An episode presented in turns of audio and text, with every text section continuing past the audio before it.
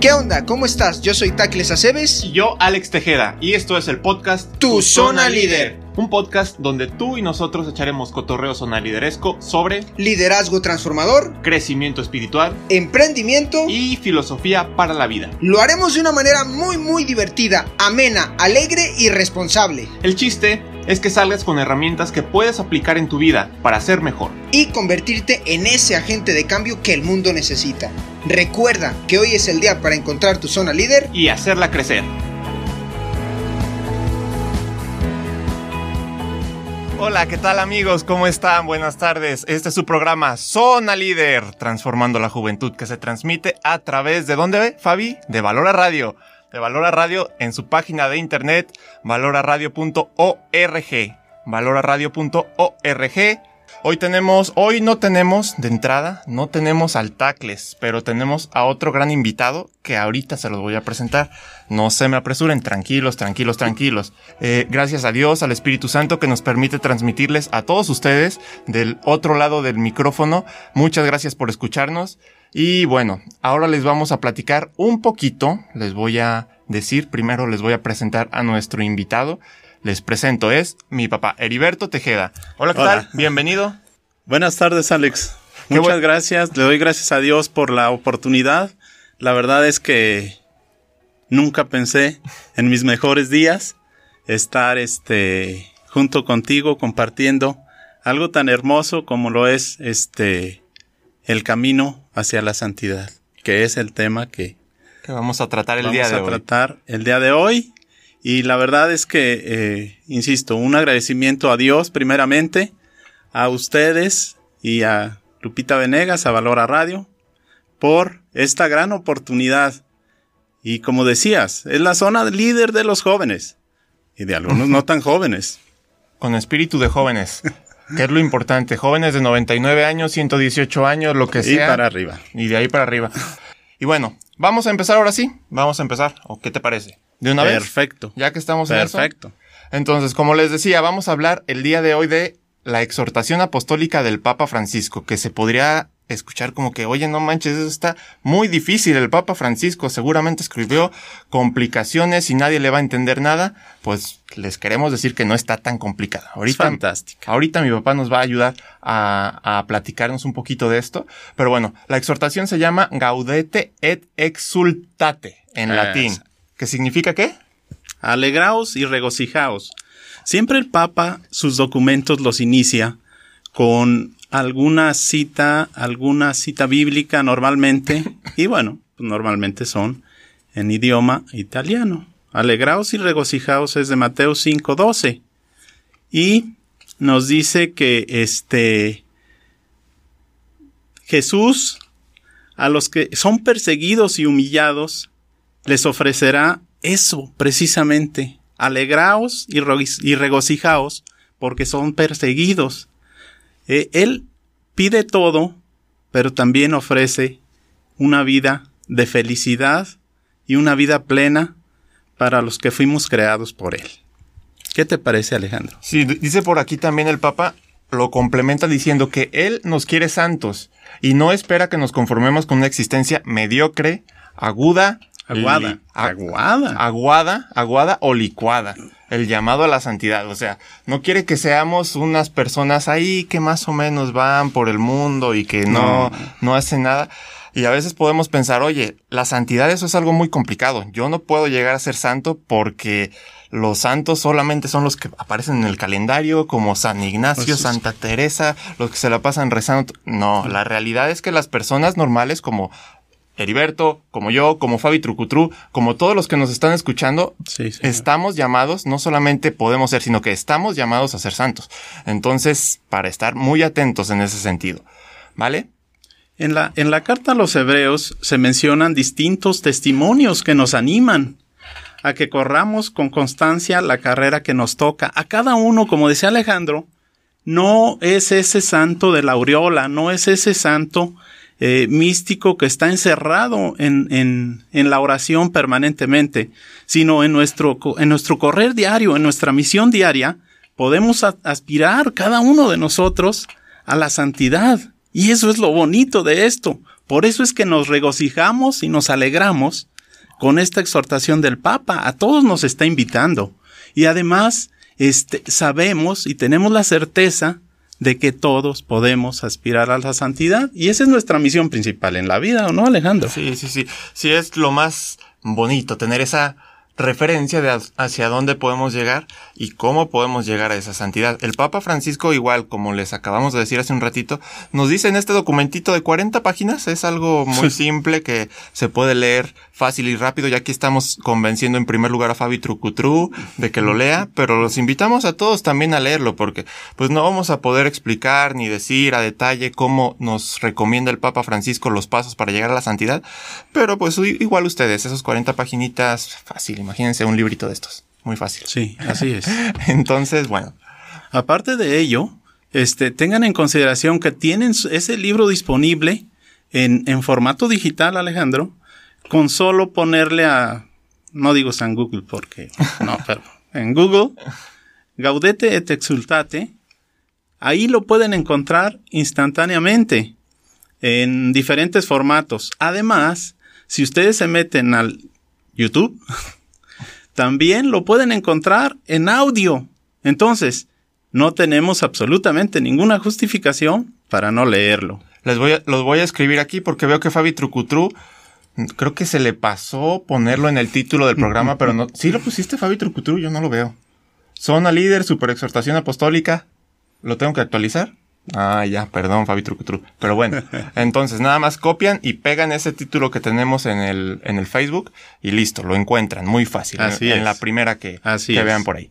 Pero bueno, vamos a darle seguimiento a este asunto. Muy bien. Eh, hay por ahí varios videos, varios resúmenes de, de, esta exhortación, porque les digo, no vamos a poderlo revisar todo a detalle, pero uno de los, de los puntos importantes que se nos menciona es que se nos invita a reconocer que tenemos una nube tan ingente de testigos, ¿esto qué significa? ¿Quién sabe? Una nube tan ingente de testigos que nos alienta a no detenernos en el camino, nos estimulan a seguir caminando, caminando hacia la meta. La santidad distingue al cristiano, entonces hay que estar muy atentos a eso. Santos canonizados, pero también santos de todos los días, iluminar a otros. El Papa habla mucho, mucho de, de poder iluminar a otros por medio de lo que nosotros transmitimos en nuestro día normal, nuestro día común y corriente. Así como, como nosotros iluminamos a muchos para que caminen hacia la santidad, que es la meta final que todos debemos perseguir, debemos tener en cuenta también que hay muchísimos santos que ya se encuentran en la presencia de Dios. Se encuentran posiblemente nuestros abuelos, nuestros papás, en algunos casos, que para nosotros resultó doloroso en un momento determinado, pero que la verdad es que los tenemos como intercesores y que nos guían. La comunión con esos santos no se pierde, sino que permanece con nosotros. Podemos decir también, hablar de esos santos vivos. No esperemos encontrar un ángel con alas. A veces la mamá se convierte en nuestro mayor ángel.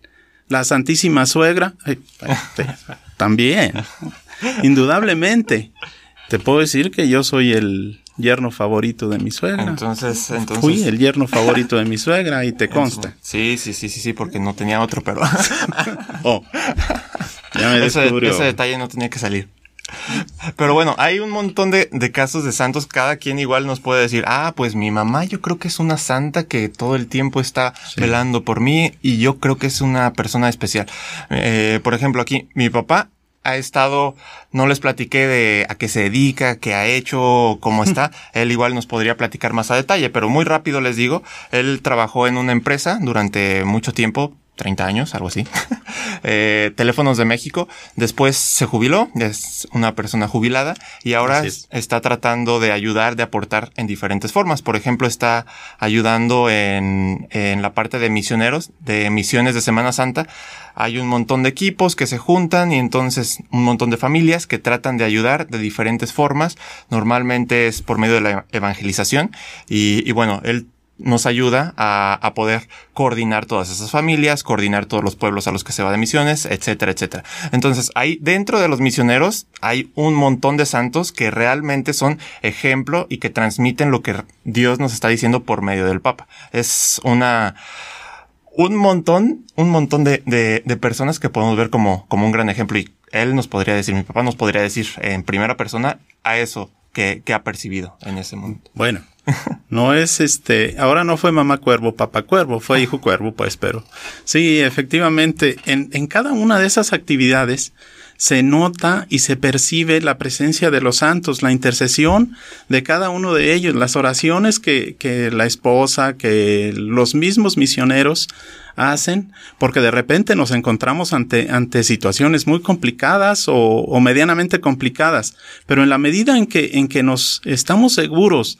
de que estamos rodeados de esos santos, de que estamos conducidos por esos santos, eh, todas, las, todas las labores diarias ¿cierto? Se hacen muchísimo más sencillas y se siente, se percibe cuando perdemos ese camino, cuando nos sentimos eh, solos, aislados. En ese momento, desafortunadamente, es que estamos alejándonos de esos, de esos apoyos, de esos santos, de esos eh, padres, de esas madres que rezan por nosotros. Exactamente. Bueno, vamos a darle dos minutos a unos saludos que tenemos por aquí. Muchas gracias de entrada a todos por escucharnos. Saludos a Liridia Serrano, muchas gracias por escucharnos. Saludos a Octavio González, qué chido que nos escuchas, muchas gracias. A Slitna Serep, saludos también, Chocala, que nos manda por ahí. A Terelis Tejeda, mi hermana, un saludo hasta Seattle en Estados Unidos, a mi sobrina también, que está por allá, y mi cuñado Jorge, a mi sobrina Andrea y mi cuñado Jorge.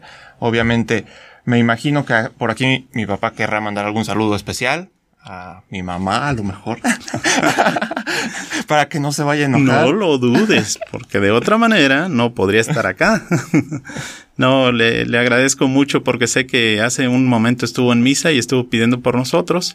Este, y pues eso hace que, que el Espíritu Santo nos ponga palabras en esta lengua pecadora. bueno, entonces, otro punto muy importante dice por aquí la exhortación, no tengas miedo de apuntar más alto, de dejarte amar y liberar por Dios. No tengas miedo de dejarte guiar por el Espíritu Santo. La santidad no te hace menos humano, porque es el encuentro de tu debilidad con la fuerza de la gracia. Ándale, pues, ¿y eso qué significa? ¿Cómo que es la donde se encuentra la tu debilidad y la fuerza de la gracia? ¿Cómo está eso de la santidad? ¿Hay alguna explicación medio extraña la fusión de Dios con nosotros o cómo cómo será? Yo creo que yo creo que Dios nos permite este a través de la gracia y del Espíritu Santo eh, poder eh, discernir o poder observar o poder entender lo que lo que esto nos quiere decir. Y el lado humano es muy, muy claro y nos eh, lleva al temor, nos lleva a, en lugar de llegar a la, y, y, correr hacia la santidad, que sería, al final de cuentas, es la meta de nuestra carrera por la vida, ¿no? Entonces, cuando, cuando nosotros percibimos que nos está jalando un poquito más Dios hacia, porque Él es el que nos llama al final de cuentas, ¿estamos? Entonces, este, cuando sentimos que nos está llamando de más y que me pide más tiempo y que me pide estar más con él, eh, en ese momento de repente podemos sentir miedo, podemos sentir el temor de involucrarme más cada vez, pero en la medida en que te vas eh, metiendo a ese dulce seno del Señor, en cada vez que, cada vez que profundizas y te sientes más dentro de él, la felicidad se va haciendo más y más grande. A mí muchas personas me preguntan, oye, te veo joven, te veo bien. Pues estando junto, junto al Señor no te puede faltar nada. Entonces, esta exhortación que nos hace el Papa en ese sentido, se, se nos llama a que no tengamos miedo. Lánzate, tírate. Sabes que vas a caer en las mejores manos que pueda existir, en las manos del Señor. Sí, ahí es donde Dios te pone la fuerza, Dios te pone la energía. Incluso muchos dicen, oye, ¿y cómo sé hacia dónde ir? Dios te pone incluso esa, ese deseo. Muchas veces hay que saber discernir y lo vamos a revisar en un ratito más, pero Dios te pone el deseo, Dios pone el des, eh, la necesidad en tu corazón de poder ayudar a una persona, la necesidad en tu corazón de poder irte a otro trabajo, la necesidad en tu corazón de iniciar tu nueva empresa, de, de decirle a esa niña que te gusta, de decirle a esa persona que te, le, le pides perdón, de todo eso, Dios lo pone esa necesidad en tu corazón y te da fuerzas. A veces te da miedo hacer todas esas cosas que les acabo de platicar, pero al final de cuentas es algo que Dios te invita a que realices y que te da las fuerzas y que te da la energía. Y eso se llama gracia. Eso se llama Y debemos estar conscientes que, que el Señor nos da esa gracia, no la ganamos nosotros. No nos hagamos este los superhombres o el super Alejandro, el super Heriberto. No, la verdad es que el Señor nos entrega porque Él quiere entregarnos esa gracia. Y, y por ello es que este, podemos tener la fortaleza. Es, eh, muy- a veces da miedo, porque el lado humano no lo podemos despegar del lado espiritual. Pero sí es importante tener en consideración que la gracia nos la entrega el Señor.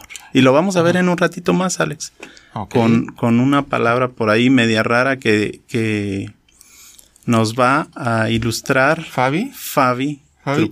Es que pobre Fabi, nada más le estamos tirando aquí carrilla y que preguntas, pero le encanta, le encanta. Pero bueno, Adelante, Alex. entonces seguimos por aquí con el asunto y le- les viene una palabra complicada, a ver si yo, yo no la puedo explicar, Fabi. pero aquí tenemos a Fabi. O te- vamos a ver, vamos a ver quién se anima. El gnosticismo. El gnosticismo supone una fe encerrada en el subjetivismo. Ándale. Luego, ¿por qué no quieren leer estos tipos de... Espérense, espérense, no está tan complicado. Una fe encerrada, el, lo repito, el gnosticismo supone una fe encerrada en el subjetivismo, donde solo interesa una determinada experiencia o una serie de razon- razonamientos y conocimientos que supuestamente reconfortan e iluminan. Eso es uno de los peligros de los cristianos. Dentro de la exhortación, el Papa nos menciona dos peligros. Uno de ellos es el gnosticismo, que significa pensar que la fe depende de mis conocimientos. Exactamente, O en Alex. detalles. Exactamente. El, el gnosticismo nos crea una, eh, nos hace una divinización del, del- del ser humano. Nos dice que, que nosotros tenemos la, la posibilidad, a través de ciertas disciplinas, a través de ciertos este, ejercicios inclusive, que tenemos la posibilidad nosotros de encontrar a Dios. No, Dios nos encuentra a nosotros. Eso no, no, no puede suceder. Y esto, obviamente, eh, elimina a Dios del esquema, elimina a Dios de la ecuación de la salvación, elimina a Dios de la ecuación de la santidad y elimina, por supuesto, a todos los santos. Yo mismo puedo, este, eh, hacer todo en, todo para poder este, encontrar, según ellos, la fuerza eh, interna para encontrar a Dios. Eso es imposible. Dios nos elige. Dios nos da la gracia para conocerlo. Dios nos da la fortaleza, como decía Alex en este momento, para poder llegar a Él. Sí, a lo mejor es, ese es un peligro que no necesariamente quizá lo tenemos ahora en, en este momento parte de nosotros, pero quizás el día de mañana pueda estar, quizás en este momento lo tienes, entonces hay que estar atentos, es cuestión de estar ejercitando esa, esa visualización, esa interiorización propia de, de qué estamos haciendo para saber si realmente creemos que la fe depende de nosotros o si realmente estamos poniendo las cosas en las manos de Dios. Entonces es muy importante esa introspección que siempre hemos estado aquí diciendo, la importancia del análisis propio, la importancia del examen de conciencia, Discernimiento. discernimiento, eso es very, very, muy importante. Entonces, los invitamos a hacer ese examen todo el tiempo y revisar, oye, yo creo que Dios es el que me da la fuerza o creo que soy yo el que tiene la fuerza.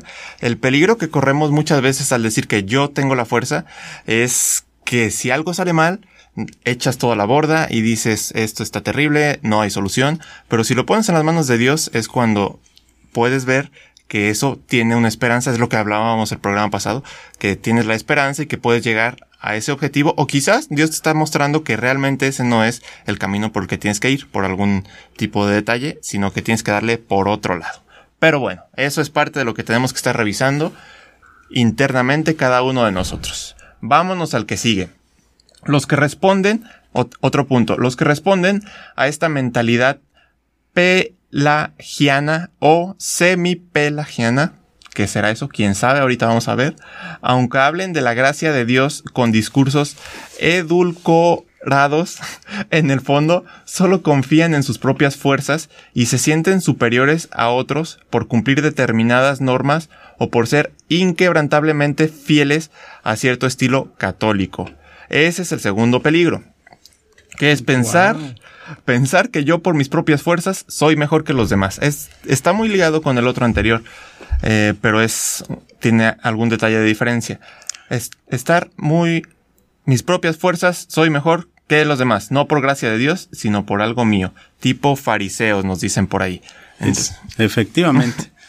el gnosticismo, como comentábamos, nos habla de que a base de, de algunos ejercicios este, de pensamiento y, te dice que vas a encontrar la divinidad en ti. Pero no es cierto. La divinidad solo viene de uno, que todos conocemos, los que estamos aquí, y que queremos que todos conozcan. El pelagianismo es precisamente, como dice ahí, creer que porque yo sigo una doctrina, como los fariseos, por ejemplo, creer que yo puedo lograr, y ese es un, fíjate, qué interesante esto. ese, es un, ese es un error que se da mucho inclusive entre nosotros mismos, los católicos. Y eso es lo que el Papa observa que es tan peligroso para nosotros mismos los católicos, porque creemos que en un momento determinado conseguir ciertas reglas, normas, ya eso nos permite este, llegar a Dios o llegar a la santidad. Además, eh, nos hace todavía cometer otro error más, sentirnos superiores. Por eso habla de los, de que tomamos una actitud fariseica. Imitamos a los fariseos. Luego, este, la, nos hace pensar también que tenemos la capacidad nosotros, fíjate qué, Qué interesante eso. Que tenemos la capacidad nosotros de lograr la gracia de Dios. La gracia de Dios es gratuita. No debemos perder ese enfoque. La gracia de Dios nos la da porque Él quiere. Yo quiero que Alejandro tenga mi gracia. Él te va a dar esa gracia. Entonces, un, un semipelagiano o pelagiano, un semipelagiano dice que eh, en el principio, cuando yo dependía de otras cosas, Dios me dio la gracia, pero ahora me toca a mí y yo lo puedo obtener. No, espérame. Dios toda tu vida te va a dar la gracia. Es, una, es un regalo de Dios. Entonces, no podemos pensar en que yo tengo la capacidad o que yo tengo que hacer ciertas cosas para lograr la gracia de Dios. Él me dice, esto es gratis, esto es para ti, hijo. Como cuando yo te entrego algo, esto es para ti. Oye, ¿qué hiciste? no hice nada, no hice nada, pero es voluntad de Dios que tú recibas esa gracia porque Él quiere que seas feliz y que sigas siendo su hijo y que llegues a dónde? Al cielo. Al cielo, pero en el cielo no entran solo los santos. Los santos, que llegues a la santidad. Quiere que aquí llegues a la santidad para que llegues al cielo, pero derechito. Y sin tropiezos derechitos y sin tropiezos. Y es importante destacar esta parte fariseica que mencionamos, porque muchas veces creemos que por ir a misa o por cumplir con ciertas reglas, con ciertas normas, pues ya estoy del otro lado, no tengo, no me importa cómo esté mi amigo de al lado, no me importa cómo esté el trabajador con el que voy todos los días, no me importa cómo esté mi compañero de la escuela. Si yo voy a misa, con eso basta. La realidad es que la misa y todos los sacramentos que nos ofrecen es una súper oportunidad para poder acrecentar esa gracia y mantener esa gracia, porque si no tienes nada, si no tienes esa gracia, pues cómo la vas a transmitir, cómo vas a poder ayudar a los demás, cómo vas a poder mejorar en tu círculo social. Es muy difícil, es muy difícil. Entonces hay que cuidar que no, no, estemos todo el tiempo nada más viendo cuáles son las características que nos pide los mandamientos, las características que nos pide los mandamientos de la iglesia. O sea, esos son únicamente una guía. No, no hay que verlos como algo restrictivo, sino una guía para tener esa gracia y poderla transmitir a los demás. Claro, Alex. Justamente. Fíjate, aquí dice algo que me llamó mucho la atención. Así, bajo el impulso de la gracia divina, con muchos gestos vamos construyendo esa figura de santidad que Dios quiere. pero no como seres autosuficientes, sino como buenos administradores de la multiforme gracia de Dios. ¿Cómo nos le entrega? O sea, nos entrega su gracia y nosotros, ¿qué tenemos que hacer? Saberla administrar. Y esa, esos eh, gestos, esas actitudes que nosotros podemos llegar a tener, no por sí mismas, no son suficientes. Necesitamos la gracia de Dios en todo momento de nuestra vida. Sí, sí, es como dicen, poniéndolo en un ejemplo concreto, una empresa no la puedes administrar si no tienes dinero. O sea, ¿qué administras?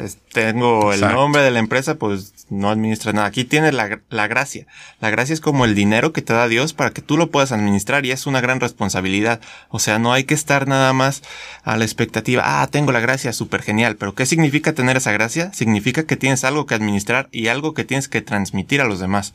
Es importante tener esa idea de la responsabilidad. Ya llegó Tachito. Tachito. Saludos. ¿No quieres venir a saludar? Ya no quiere venir a saludar. Quiere, no quiere. Pues le seguimos entonces ya. Bueno, aprovechando salud, tenemos más saludos por aquí y comentarios. Nos dice por aquí Tarzán Pecoso. Cuando el hombre entiende que la verdad absoluta viene de Dios, entiende que si algo sale mal es por el propio hombre. Mm, interesante, interesante el comentario. Si algo sale mal es por el propio hombre y Dios te da esa gracia y te da esa posibilidad de modificar eso que salió mal y, hacerlo para, para bien. Y a lo mejor si es algo que puedes percibir como malo, quizá Dios te dio esa oportunidad para que lo conviertas en algo bueno. Como decimos, es muy importante identificar que pasa algo malo, que tienes un error para poderlo transformar y hacerlo para bien. Sí, incluso en el transcurso de la vida te pueden suceder accidentes, incidentes que, que de repente te cuestionas. Híjole, ¿de verdad estaré en gracia de Dios?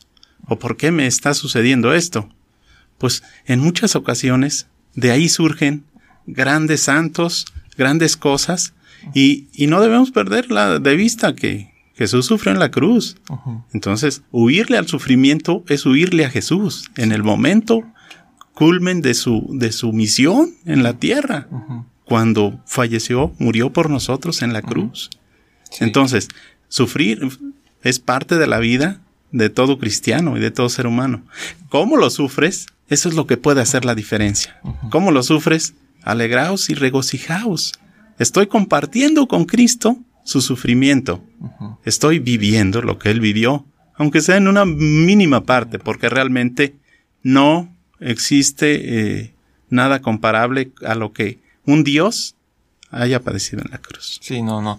Nada, nada. Pero bueno, muchas gracias por, por el comentario. Moni, Jan, también un abrazo. Muchas gracias por el, por el super like. Eh, y bueno, más saludos por aquí a Fabi Trucutru, a Vero Campos, a Guillermo Morales, a Esteban Levich, a Ángela Guzmán. Muchas gracias a todos por escucharnos. Luis Mejía, Blanca, todos, todos, muchas, muchas gracias por estar por aquí con nosotros. Y bueno, gracias. Seguimos, seguimos por aquí. Vamos con la que, con la siguiente. Dice por aquí, nada es más iluminador que volver a las palabras de Jesús y recoger su modo de transmitir la, la verdad. Jesús explicó con toda sencillez, o sea, todo lo que nos complicamos, Jesús lo hizo sencillo y muy simple, que ser santos es, y lo hizo, cuando nos dejó las bienaventuranzas. Ahí está, el que dice por aquí, son como el carnet de identidad del cristiano. Si quieren buscar las bienaventuranzas, están en el capítulo 5 de San Mateo. Pero, no sé si se acuerdan, son bienaventurados los pobres de espíritu, porque de ellos es el reino de los cielos, bienaventurados los mansos, porque ellos poseerán la tierra, bienaventurados los que lloran, porque ellos serán consolados, Bien, este le podríamos dar muchas vueltas a cada una de las bienaventuranzas y es muy rico, es muy rico lo que se puede sacar de cada una de ellas. La otra es bienaventurados los que tienen hambre y sed de justicia, porque ellos serán saciados. Saciados. Bienaventurados los misericordiosos, porque ellos alcanzarán misericordia. Bienaventurados los limpios de corazón, porque ellos verán a Dios. Y tenemos la última que es bienaventurados los pacíficos, porque serán llamados hijos de Dios. Entonces, bueno, son las diferentes bienaventuranzas y que Cristo nos las puso así de simple. Cada una de ellas nos invita a hacer, a tener ciertas acciones, ciertas actividades y ciertas eh, respuestas ante ciertas circunstancias. Yo quisiera hacerles hincapié, de verdad, de verdad. Eh, es fabuloso que pudiesen darse la oportunidad de leer esta exhortación, porque las bienaventuranzas trae este, una explicación, una aportación del Papa que es una maravilla, verdaderamente. ¿eh? No se lo pueden perder, de verdad. Cada una de ellas, este, nosotros tenemos un tiempo muy limitado, pero verdaderamente es riquísima la, la, la eh, exhortación en el sentido de las bienaventuranzas. Nos da una guía perfecta para la santidad. Eh, y, y bueno, de verdad los invito, los invito de corazón a que la lean. Como decíamos al principio, es un documento demasiado pequeño, en dos horas. El, el audio es de dos horas y media. En dos horas pueden leerla perfectamente. y les dejará una riqueza enorme. Ya se la saben, ya se la saben. Es media hora a lo mejor antes de dormirse, durante cuatro días, o es más, 25 minutos, y ya está. Se, se la echan en, en una semana, sin No. mucha complicación. O bueno, en Dos una- horas, Alex. do- dos, por eso, media hora, media hora, media hora. Ahí está. Sí, mi querido Alex. Dos horas les vamos a dar. Dos horas. Ahí está. Bueno, ser santos no significa blanquear los ojos en un supuesto éxtasis. Eso está bueno, ¿eh? Decía Juan Pablo, San Juan Pablo II que si verdaderamente hemos partido de la contemplación de Cristo, tenemos que saberlo descubrir sobre todo en el rostro de aquellos con los que él mismo ha querido identificarse. ¿Y con quién se ha querido identificar? Pues con el hambriento, con el sediento, el rostro del otro que encontramos al lado. Eh, a veces incomoda salir de uno mismo, pero es parte de lo que nos invita para poder tener esa alegría, para podernos regocijar, es ver en los demás. Exactamente. Es que, ¿cuál es el rostro de Dios? ¿Dónde podemos ver el rostro de Cristo? Él nos lo dijo muy claramente. En los niños, en los desamparados, las bienaventuranzas nos lo dicen también. En, todos los, en todas las oportunidades que Dios eh, se permite comunicarse con nosotros, en todas ellas nos habla, y el Papa Juan, Pa- el Papa Juan Pablo II, el Papa Benedicto, el Papa ahora, el Papa Francisco, es muy incisivo en dónde podemos encontrar a Dios, muchachos, y dónde es. En los demás. En los demás, pero en los menos favorecidos sobre todo, migrantes, en los que viven en los cinturones de miseria, en los menesterosos. A veces nos encontramos un menesteroso, dice el Papa Juan Pablo, perdón, el Papa Francisco, es ya el Franci- ya Francisco ya. Nos dice, encontramos a alguien en la calle cubierto con una sola cobija y lo vemos como una basura, como un estorbo, como que no me permite pasar, a veces este como alguien que que afea la ciudad y verdaderamente es terrible verlo así porque ¿qué es? Es un ser humano con las mismas características, con la misma gracia de Dios. Es el Hijo de Dios ahí. Y pero es aún más, porque es justamente en ese rostro donde tenemos la posibilidad de ver el rostro de Cristo. Entonces, Es- es atentos, atentos, atentos. Y muchas veces queremos verlos únicamente en esos, esas personas que están, eh, migrantes, etcétera. Pero a veces también no nos vayamos tan lejos. Eh, la persona que tiene hambre aquí al lado mío, eh, que no se trajo su lonche a lo mejor para el recreo, a lo mejor ahí está también el hambriento.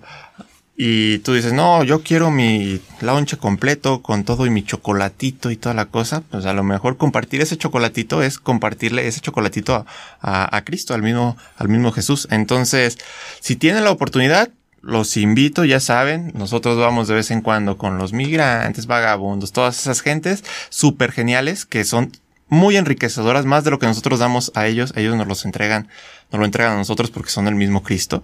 Entonces, si alguien quiere ir a- en algún momento, acompañarnos, escriba por ahí y diga, ah, yo quiero ir, está súper chido. Fabi ya se apuntó, entonces ya. bueno, pero los invitamos también para que vean ese tipo de realidades que son muy, muy, muy sorprendentes y muy enriquecedoras. No perdamos de vista también que una parte importante del ser humano es la comida, es la bebida, pero no olvidemos que Cristo dijo, ¿quién es la verdadera comida y la verdadera bebida? Yo soy. Yo soy la verdadera comida y la verdadera bebida. Entonces, hay ahora hay muchísima gente, miles, millones de gentes en el mundo sedientas y hambrientas de esa verdadera comida y de esa verdadera bebida. Y nos toca a nosotros, que ya tenemos la oportunidad de tener esa verdadera comida y esa verdadera bebida, de llevárselas a esas gentes.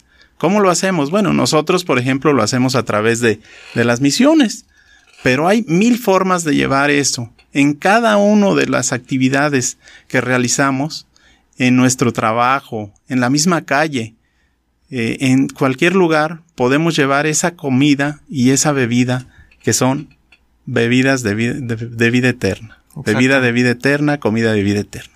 Sí, en su día normal también es muy importante. Yo les platico una historia de dos minutos que no, seguro no, no, no les incomoda.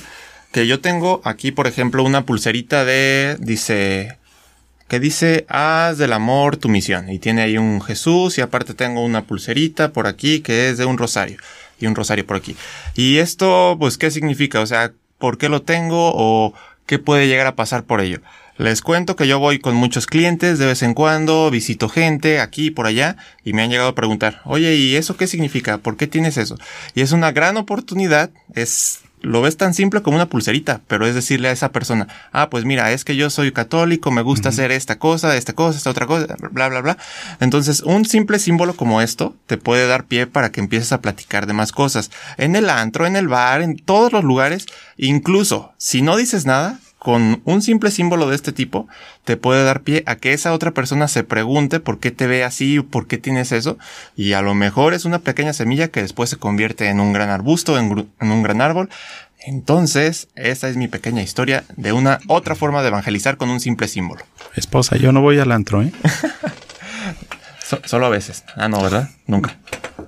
No, no, Fabi Trucutru. Siempre se está burlando de mí. Pero bueno. Entonces, la que sigue que está buenísima. Esta es de mis favoritas. ¿Nos quedan cuánto, Fabi Trucutru? Dos horas. Nos va a dar seis minutos, Fabi, pero con esta número ocho es buenísima. Ahí les va. Quisiera recoger algunas notas o expresiones espirituales que, a mi juicio, no deben faltar para entender el estilo de vida al que el Señor nos llama. Son cinco puntos, cinco puntos muy importantes y cada uno de ellos tiene diferentes. Bueno, el primero es aguante, paciencia y mansedumbre. Los voy a leer primero rápido para que vean más o menos por dónde vamos y luego vamos a tomar cada uno de ellos. Primero, aguante, paciencia y mansedumbre. Segundo, alegría y sentido del humor. Tercero, audacia y fervor. Cuarto, oración constante. Uno, dos, tres, cuatro. Ah, me faltó el cuarto. Vivir en comunidad. Entonces, vamos de uno por uno. Ahora sí, el primero, aguante, paciencia y mansedumbre. ¿Qué significa eso? ¿Por qué nos invita el Papa a ser aguantadores, a ser pacientes y a ser mansos? ¿Qué onda con eso? Pues es, es fíjate que esta, esta está muy ligado con, con, lo que son las bienaventuranzas. Aguante. Bueno, es que verdaderamente yo creo que nadie estamos exentos de encontrarnos con gentes que, pues que no, que no, simplemente no comulgan con nosotros. Y ahí va muy de la mano con, con las bienaventuranzas, ¿no? Aguantar, aguantar, aguantar. ¿Duele? Pues sí, por supuesto. Pacientes, pues por supuesto, ¿no? O sea, es, es, van muy de la mano. Y mansos, a veces en el mundo actual es súper difícil esta cuestión. ¿Cómo ser manso? Oye, espérame, si se están aprovechando de mí todos. Híjole, pues pues sí, pues sí. Eso son eh, manifestaciones de, de, santidad. Y es lo que te conduce a la santidad. Y es, ahora sí que Dios, Cristo mismo nos dijo, esto es voluntario, es permanencia voluntaria. Si quieres ser feliz, yo te digo cómo. Pero si no... Tú decides. Tú decides. Y eso es lo maravilloso de las enseñanzas que Cristo nos dejó, Alex. Ajá, sí. Y que eso nos trae al segundo punto. Si, si vemos esto, al final vamos a ser alegres y con sentido del humor. Esa es una característica indispensable en los católicos. No puede haber un católico que no sea un católico de verdad, que no sea alegre y con sentido del humor. Es que si, si transmitimos alegría, nos van a seguir. ¿Quién va a seguir a un amargado? ¿Quién me sigue cuando estoy amargado? Ni mi esposa, ni la gata. la que hace miau, ¿eh? Entonces, pues la alegría jala, la alegría te lleva. Y si te siguen por ser alegre, te van a conducir. ¿O los vas a conducir a dónde? A la santidad. A la santidad, definitivamente. Que es lo que nos invita el Papa por aquí. Y eso igual no significa que soy el super payaso y que todo el tiempo estoy diciendo chistes, bla, bla, bla. A lo mejor esa es tu personalidad, pero también es importante que a veces estás en momentos de seriedad, de oración, de, no sé, en diferentes situaciones hay que ser muy atentos. A mí me gusta independientemente, a veces, de hecho, un, un asesor, les voy a contar también otra historia, un asesor de ventas que nos estuvo, nos contactó con un cliente y él es, se dedica a eso, tal cual, a consultoría de ventas. Y él nos generó un cliente y nos, nos invitó eh, con el cliente, eh, estuvimos en la junta de negocio, etcétera, etcétera. Y pues yo igual de natural como siempre, tratando de ser alegre, tratando de transmitir la, mi identidad, que al final es la identidad de la empresa. Y pues genial, cerramos el proyecto, vamos muy bien, los clientes muy, muy contentos. Pero uno de los puntos que me dijo y que nos dijo es que creía que tenía que ser más serio en esos momentos, ser más formal, etcétera, etcétera. Pues a veces dentro de la formalidad también tienes oportunidad de tener esa alegría y de poder transmitir esa felicidad que es, al final de cuentas, la santidad. Muy atentos en eso, pero pero en ciertos contextos y hasta cierto, cierto nivel. Es que también no es sencillo. No es sencillo. En la vida, en la, digamos, en la situación actual que vivimos, inclusive yo tengo la experiencia personal de trabajo. Cuando estaba en mis últimos días antes de jubilarme, me decía mi, mi jefe, es que todos estamos estresados. ¿Por qué tú estás contento? Pues, ¿Por qué voy a estar? Si es una situación complicada. Estoy consciente de ello, pero ¿por qué voy a estar con cara de funeral? No, necesitamos por lo menos estar contentos para contagiar ese, ese espíritu de, alegría a los demás y pues todo va a salir más fácil. Entonces, eh, igual en misiones. Si, ¿Quién nos va a seguir si llegamos ahí? No, nadie nos seguiría, ¿eh? Entonces, muy atentos en eso. Entonces, el tercero, audacia y fervor. Qué padre. A ver, a ver, cuéntanos. Padrísimo. Cuéntanos por qué audacia y fervor. No, es que, ¿sabes qué? Este, Cristo dijo, ¿qué dijo? A los tibios. ¿Qué iba a hacer con los tibios, Fabi? Los va a vomitar. Los vomito. Muy bien. Exactamente. Entonces, el ser audaz y, y ponerle fervor a las cosas, pues siempre el fervor contagia. Y la audacia para para transmitir esto, de verdad que eh, es una parte fundamental. Esto nos quita el miedo, porque muchas veces llegamos con los otros santos que se generan en, inclusive en otras religiones y todo esto, eh, que no mencionaba, es que está riquísimo esto. Sí, sí, no. Pero, pero no podemos. Entonces, de repente llegamos a un grupo eh, no católico y nos da miedo. Nos da miedo transmitir lo que traemos adentro, que es Cristo. Por favor, échenlo fuera. Vomítenselos. Dénselos a conocer. Entonces, eh, esa audacia de que habla el Papa es precisamente en ese sentido, de, que, de que nos atrevamos. Y, y, eso contagia, ese fervor, esas ganas de hacer las cosas, garantía contagia a los demás. Y eso es lo que queremos hacer. Eso es lo que tratamos aquí y que igual los líderes por allá nos van a ayudar también a contagiar. Bueno, los últimos dos, porque Fabi ya nos está cortando, pero bueno, no pasa nada, es vivir en comunidad y oración constante. Nos vamos a despedir con la parte de oración constante, pero primero, vivir en comunidad, ¿qué onda? ¿Qué significa vivir en comunidad? Estar... Vivimos con los demás, vivimos en sociedad, no estamos aislados. Entonces, es muy importante saber que no es quedarnos todo para nosotros, sino que es transmitirlo.